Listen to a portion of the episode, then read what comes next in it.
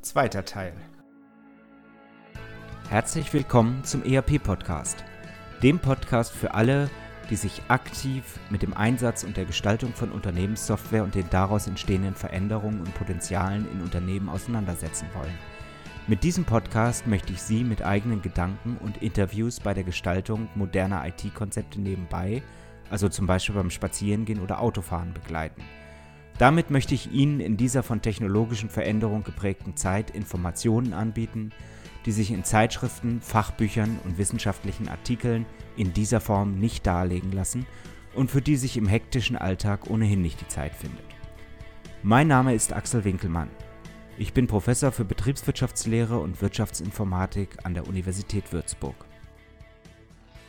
Herzlich willkommen zurück zum ERP-Podcast. Das ist der zweite Teil einer spannenden Folge zum Thema wie sieht die Digitalisierung in kleinen, in großen Unternehmen aus? Wir haben eine große Digitalkompass-Studie gemacht. Wir haben eine Bestandsaufnahme gemacht bei uns in der Region Mainfranken, über 50 Tiefeninterviews und ich freue mich, dass ich heute einen der Autoren hier im Interview habe. Herzlich willkommen, Dr. Markus Fischer. Hallo Axel, danke für die nochmalige Einladung. So, wir sind in der letzten Woche da eingestiegen, da sicherlich nicht jeder mehr alles im Kopf hat. Zunächst nochmal die Frage in a nutshell, wer ist Markus Fischer und warum hat Markus Fischer diese Studie gemacht?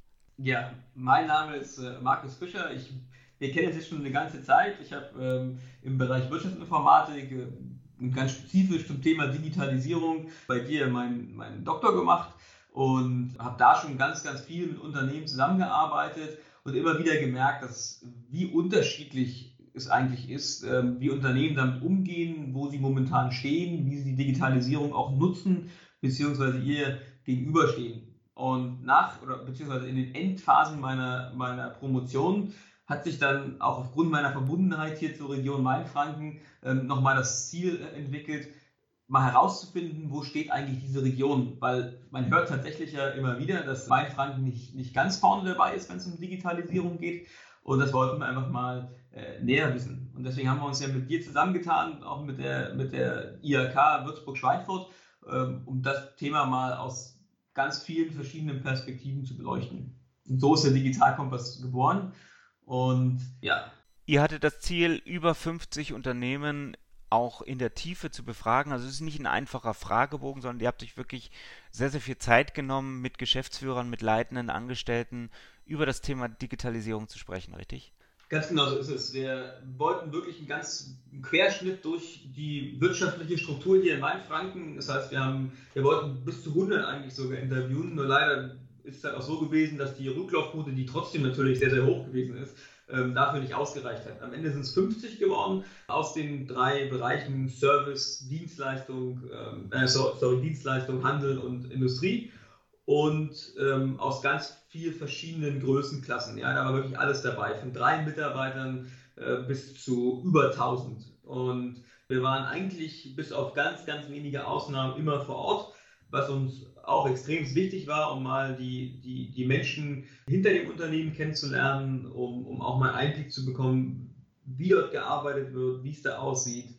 Und das hat kam eigentlich auch immer gut an und hat uns, uns auch wirklich sehr viel gebracht. Okay, wenn wir jetzt mal 100 Punkte vergeben könnten für die Umsetzung der Digitalpotenziale in den Unternehmen und du müsstest jetzt mal so einen Durchschnitt bilden, vielleicht kannst du ja auch noch mal ein bisschen differenzieren, je nach Unternehmensgröße oder Branche.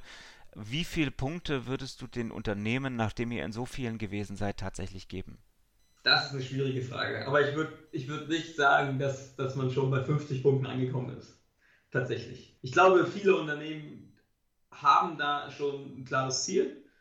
Und ich glaube auch viele machen Digitalisierung, wenn sie es machen, dann gleich an der richtigen Stelle. Ja, also wir haben, wir haben ein Unternehmen gehabt, das hat schön gesagt, äh, nach außen sehen wir aus wie ein sehr, sehr digitales Unternehmen, aber hinten in unseren Prozessen sind wir immer noch Mitte des 19. Jahrhunderts unterwegs. Alles manuell, ganz viele verschiedene Systeme, die nicht miteinander kommunizieren und, und solche Situationen. Und dementsprechend, es, gibt, es gab jetzt kein Unternehmen, was jetzt schon, wo man sagen würde, oh, das ist richtig digital unterwegs. Das führt mich eigentlich zu der Frage, wir haben jetzt vier industrielle Revolutionen gehabt.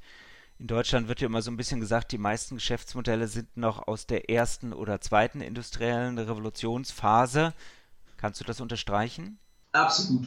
Die meisten, die meisten Unternehmen, wenn sie denn jetzt aus der Industrie kommen, die produzieren und verkaufen. Und das ist meistens immer noch die gleichen Produkte, natürlich weiterentwickelt und verbessert über die Jahre hinweg, die sie entwickelt haben, vor, in der Grundform zumindest schon vor 50 Jahren. So, jetzt wissen das die Unternehmen sicherlich auch, ja. Also wir machen ja auch keinen Elfenbeinturm, sondern wir wollen ja Unternehmen auch unterstützen oder ihr wollt es dann auch als Softwarestrategen von Problem über Lösung bis hin zur ganz konkreten, auch digitalen Umsetzung. Viele Unternehmen haben sicherlich eine abwartende Haltung, darüber haben wir gesprochen. Viele Unternehmen können die einzelnen Trends auch gar nicht so zuordnen, haben vielleicht auch mal eine negative Erfahrung mit Einzellösungen gemacht, sind dann auf die Nase gefallen, sehen das Risiko, auch das finanzielle Risiko, sich damit auseinanderzusetzen. Und dennoch müssen eigentlich alle digitaler werden, über neue Geschäftsmodelle nachdenken. Ja, wie geht man dann damit um, dass die Mitarbeiter im Unternehmen eigentlich alle vollständig ausgelastet sind? Ja, das kann man an sich schon als als Aufhänger nehmen für, für die Digitalisierung. Denn tatsächlich glaube ich, viele, viel, oder es ist so eine, so eine Art Binsenweisheit, dass, äh, dass jeder Angst hat oder jeder Mitarbeiter Angst hat vor Automatisierung und Digitalisierung. Äh, tatsächlich ist es bei uns aber in unseren äh, Projekten oder auch wenn wir mit den Leuten im Digitalkompass gesprochen haben, ist das Bild meist anders. Es ist immer die Frage halt, wie man es letztendlich erzählt, die Geschichte. Ja, und das, wenn man die Wahrheit wirklich betont, ja, dass es ja nicht darum geht, Leute zu rationalisieren, Leute loszuwerden, sondern eigentlich ihnen genau aus diesem völlig überfüllten Alltag eine Hilfestellung an die Seite zu geben, um, oder vielleicht sogar ein paar Sinn, relativ sinnfreie Aufgaben, würde ich mal sagen, ja, da, ihnen dabei hilft, dass die wegfallen, dann sind die meistens relativ glücklich damit, äh, dass digitalisiert und automatisiert wird.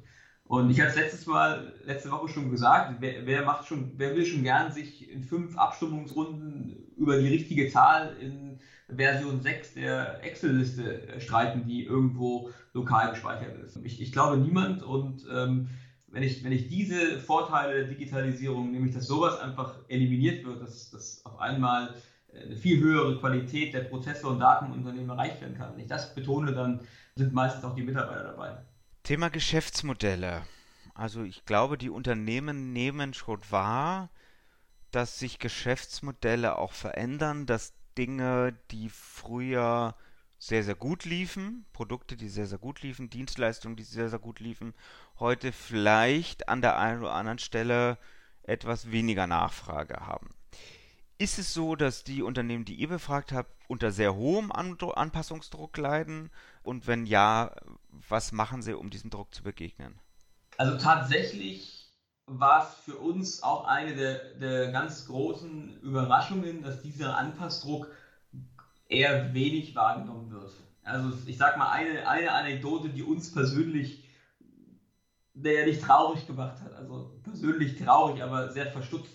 Äh, wir waren hier in, in Würzburg bei einem relativ bekannten Logistikdienstleister für, für Elektronikartikel. Und äh, Stichwort digitale Geschäftsmodelle. Ja, die wollten, die haben immer nur bisher die Logistik gemacht und haben halt als Großhändler Sachen ausgeliefert zu den ganzen kleinen Läden in der Würzburger Innenstadt zum Beispiel.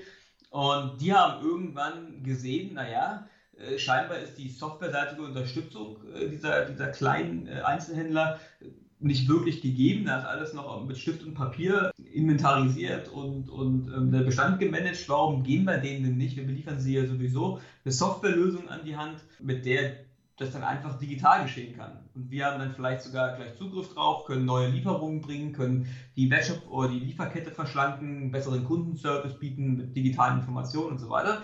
Fanden wir persönlich eine sehr, sehr charmante Lösung, wo es eigentlich nur Gewinner gibt. Und es hat uns dann mehr als überrascht, auch als wir dann die Preispolitik gesehen haben, die sehr, sehr kompetitiv gewesen ist, dass es hieß, kommt nicht gut an. Und als Begründung war, die Unternehmen in der, in der Würzburger Innenstadt, die wollen das einfach nicht. Wo ich gesagt habe, so verrückt. Wie kann das sein? So ich als relativ junger Mensch, den, den es ja schon, wenn es keine Webseite gibt, ja, keine, keine geführten Öffnungszeiten und so weiter, dann gehe ich da ehrlich gesagt gar nicht hin. Ähm, und wenn natürlich die Unternehmen die Grundlage für solche Sachen, wo ich vielleicht noch Produkte online äh, präsentieren kann, um auch andere Kunden ins Geschäft zu bekommen, das dann einfach nicht machen, weil sie nicht wollen, das ist dann natürlich schon eine starke Nummer. Ja, aber was sagt man solchen Unternehmen? Also wie können die jetzt sozusagen ihre Digitalisierung weiter vorantreiben?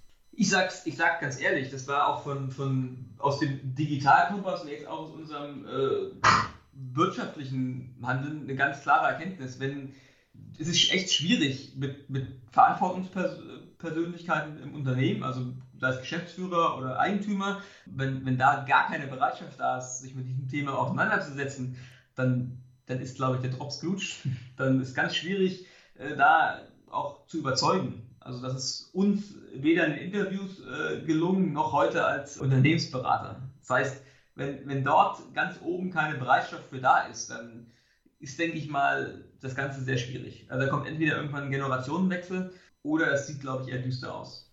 Das heißt, ihr habt also auch Unternehmen gesehen, die wenig Veränderungsbereitschaft haben oder wo die gesamte Umgebung wenig Veränderungsbereitschaft hat und wo ihr prognostizieren würdet, also wenn man so weitermacht, vielleicht noch drei Jahre, vielleicht noch fünf Jahre, aber mit Sicherheit nicht mehr 50. Absolut. Und auch in den Gesprächen mit den, mit den Mitarbeitern. Also das, das zieht ja einen riesigen Rattenschwanz äh, nach sich. Welcher Mitarbeiter arbeitet auch schon gern in, in, in einem Unternehmen, wo er eigentlich nur durch Abstimmung und ja, durch Abstimmung aufgehalten wird, wo er sich auf keine Zahl verlassen kann, wo ganz viele Fehler passieren, Kunden wütend anrufen, weil irgendwas falsch rausgeschickt worden ist und so weiter. Das, das machen auch die Mitarbeiter nicht gern. Und die guten Mitarbeiter gehen dann einfach. Ja, die gehen auch woanders hin, zu Unternehmen, die, die, die offener sind.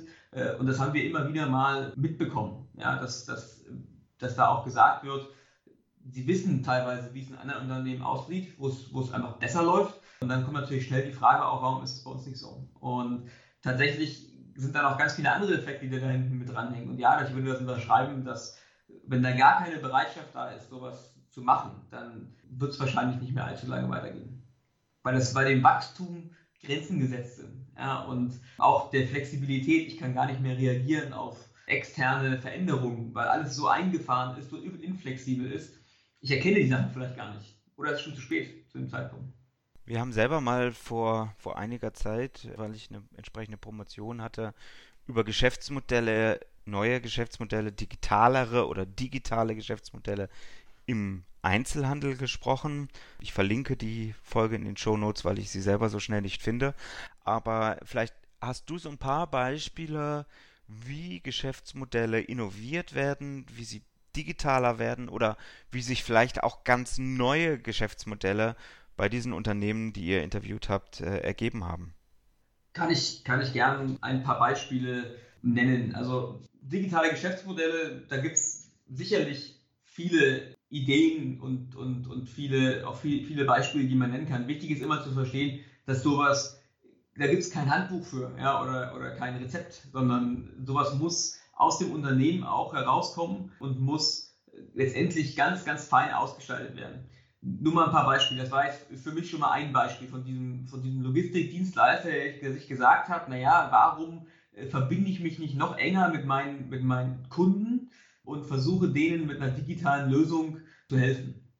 Für viele Industrieunternehmen ist es natürlich immer so, Daten sammeln. Ja, also Sensorik versuchen, über Sensorik versuchen Daten zu sammeln und dann über diese Daten versuchen neue Dienstleistungen, Services anzubieten für die Kunden. Wir hören auch gerade jetzt in, der, in, in Zeiten von, von, von Corona, dass sich besonders die Unternehmen relativ gut halten, die in diesem Servicebereich schon relativ stark aufgestellt sind. Ja, keiner kauft gerade äh, große Investitionsgüter ähm, wie teure Maschinen, aber viele sind jetzt gerade dabei und wollen äh, ja, digitale Sachen haben und wollen auch investieren da rein. Wenn ich da gut aufgestellt bin, dann kann ich das natürlich letztendlich mitnehmen. Genau, das, was ein zweites Ding ist, wo, wo man, was wir häufig gehört haben, ist dieser Vernetzungsgedanke. Und da, auch da steckt gerade in, in, der, in der regionalen Wirtschaft relativ viel Musik drin. Denn gegen, gegen solche großen Spieler am Markt wie Amazon oder Google kommt man heutzutage sowieso relativ schwer an. Da braucht man eine, eine gute, eine gute Strategie. Und gerade wenn ich auf, auf, solchen regionalen Märkten unterwegs bin, dann spielt das Thema Vernetzung, ja, ein ganzheitliches Serviceangebot, wirklich auch die regionale Komponente zu spielen, ähm, eine sehr große Rolle. Aber das setzt natürlich voraus, dass ich mich mit meinen mit den Unternehmen in der Region vernetzen kann. Ja, also wirklich auch die digitale Infrastruktur habe, um Daten auszutauschen, um zum Beispiel beim Autokauf direkt die Zusatzdienstleistung zu verkaufen von einem anderen Unternehmen. Oder wenn ich eine Immobilie verkaufe, vielleicht gleich zu sagen, äh, hier ist noch die, die, die Haus, ähm, der Hausmeister-Service dabei und so weiter. Also wirklich dieses, diese regionale Vernetzung zu, zu stärken und zu fokussieren. Dieses Thema Produkt- und Service-Innovationen, das ist ja ein Thema, was natürlich, weil es offensichtlich ist, weil es mit Umsatz verbunden ist, sehr, sehr stark in den Köpfen der Geschäftsführer gerade auch ist. Wie sieht das auf der Systemseite, also auf der unternehmensinternen Seite aus? Gibt es da auch viel Bereitschaft, in die eigenen Prozessabläufe zu investieren? Würde ich sagen, ist, ist ein sehr, sehr gemischtes Bild. Ich, ich glaube, es gibt, es fehlt häufig immer noch so ein bisschen die, die, der Fokus auf dem prozessorientierten Arbeiten, würde ich es würd mal behaupten. Also in vielen Unternehmen ist das noch gar nicht so richtig vorhanden, was dann am Ende dazu führt, dass die Zusammenhänge nicht wirklich bekannt sind. Also wie komme ich jetzt von einem, von einem Angebot, äh, was ich an meinen Kunden stelle, über die Produktion bis, zum, bis zur Auslieferung am anderen Ende dieses, dieses, diese, dieses Prozesses. Das ist häufig nicht wirklich da. Das ändert sich mit, mit steigender Unternehmensgröße. Ja, also gerade jetzt bei so Unternehmen ab 40, 50 Mitarbeitern ist schon die Bereitschaft da, intern Dinge zu ändern. Und das hatten wir, glaube ich, auch in der letzten Folge schon mal angesprochen. Das Problem ist dann allerdings häufig, dass das am Ende eher wie ein Flickenteppich aussieht. Ja, und da wird viel gemacht und da wird hier eine Lösung eingeführt und da wird eine Software ausgewählt und gekauft und am Ende muss es aber nicht sein, dass es zusammenpasst und meistens ist es auch nicht so. Ja, meistens hat man dann ganz viele, ich glaube, du sprichst ja auch von Insellösungen, die nicht wirklich miteinander kommunizieren können und den Prozess halt an einzelnen Stellen digitaler machen, aber am Ende nicht wirklich schneller und besser. Und das ist natürlich ein, ein Problem. Ich komme direkt zu meiner Blitzlichtrunde und leite über. War das für dich, also dass ihr gesehen habt, da gibt es unglaublich viele Insellösungen, viele Einzellösungen, viele nicht miteinander verzahnte Gedanken. War das für euch der Treiber, eigentlich dann euch selbstständig zu machen und die Digital End GmbH zu gründen? Das war tatsächlich einer der Treiber. Ich denke, das ist auch das, worin wir stark sind. Ja, also das, das ganze Bild zu sehen, wirklich auch die richtigen Fragen zu stellen, um die, um, um Unternehmen und das relativ große Größen unabhängig selbst oder dabei zu helfen, den richtigen Weg für sich zu finden in, in, der Digitalisierung. Und natürlich haben wir durch unser großes Netzwerk, was wir an der Uni aufgebaut hatten, äh, auch sehr viel Wissen, in, wie, wie setze ich jetzt diese Potenziale um? Welche Lösungen gibt es? Äh, welche Lösungen sind dann die, die am besten zu, zu dir passen? Oder auch, wenn es gar nicht anders geht, dann helfen wir natürlich auch dabei, ähm, das Ganze individuell umzusetzen, wenn es sinnvoll ist. Gibt es da bestimmte Eigenschaften, die man braucht, um das Ganze dann auch erfolgreich zu machen? Als aus unserer Sicht. Naja, also vor allen Dingen Erfolg natürlich aus Sicht des Mittelstands. Also konkret, welche, welche Eigenschaften bringt ihr mit, damit das, was ihr dort in den Unternehmen anstrebt, auch zum Erfolg führt? Also ich glaube, unsere, von, von, von unserer Perspektive aus ist es, das ist das Wichtigste, erbarmungslose Ehrlichkeit. Ja, also auch zu sagen, wie ihr es bisher gemacht habt, äh, habt, läuft es nicht, aber auch natürlich Ehrlichkeit nach hinten raus, wenn es darum geht, die Lösungen vorzuschlagen, äh, die Lösungen zu diskutieren.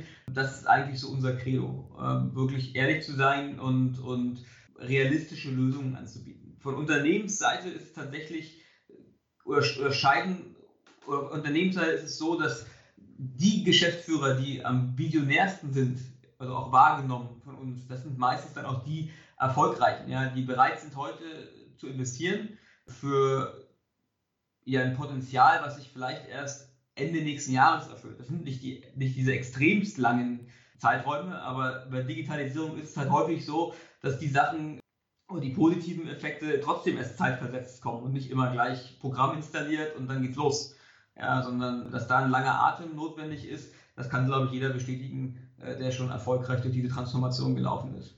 Und das ist ganz wichtig von, von, von dieser Seite.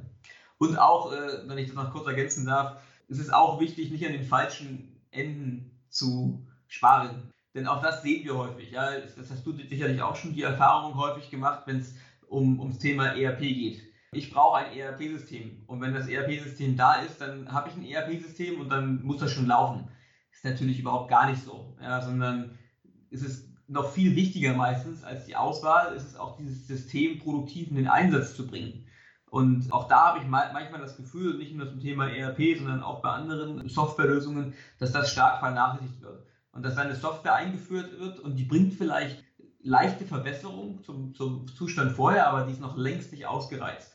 Äh, und sich da jemanden zu holen oder eben selbst jemanden intern darauf abzustellen, der sich darüber Gedanken macht, äh, wie kriege ich jetzt eigentlich das Beste aus dem, was ich momentan jetzt im Einsatz habe, raus, das denke ich ist auch eine ganz wichtige Eigenschaft. Ja, ich glaube, das Thema ist wahnsinnig vielfältig und äh, gerade wenn dann die Geschäftsführer, die leitenden Mitarbeiter in ihrem Digitalisierungsverständnis vielleicht erst noch abgeholt werden müssen, schlau gemacht werden müssen, ist es natürlich schon eine Herausforderung. Wenn du dich jetzt umschaust in den unterschiedlichen Berufszweigen, in den Veränderungen, die auf die Unternehmen zukommen, wie wird sich das Ganze in den nächsten zehn Jahren deiner Einschätzung nach verändern?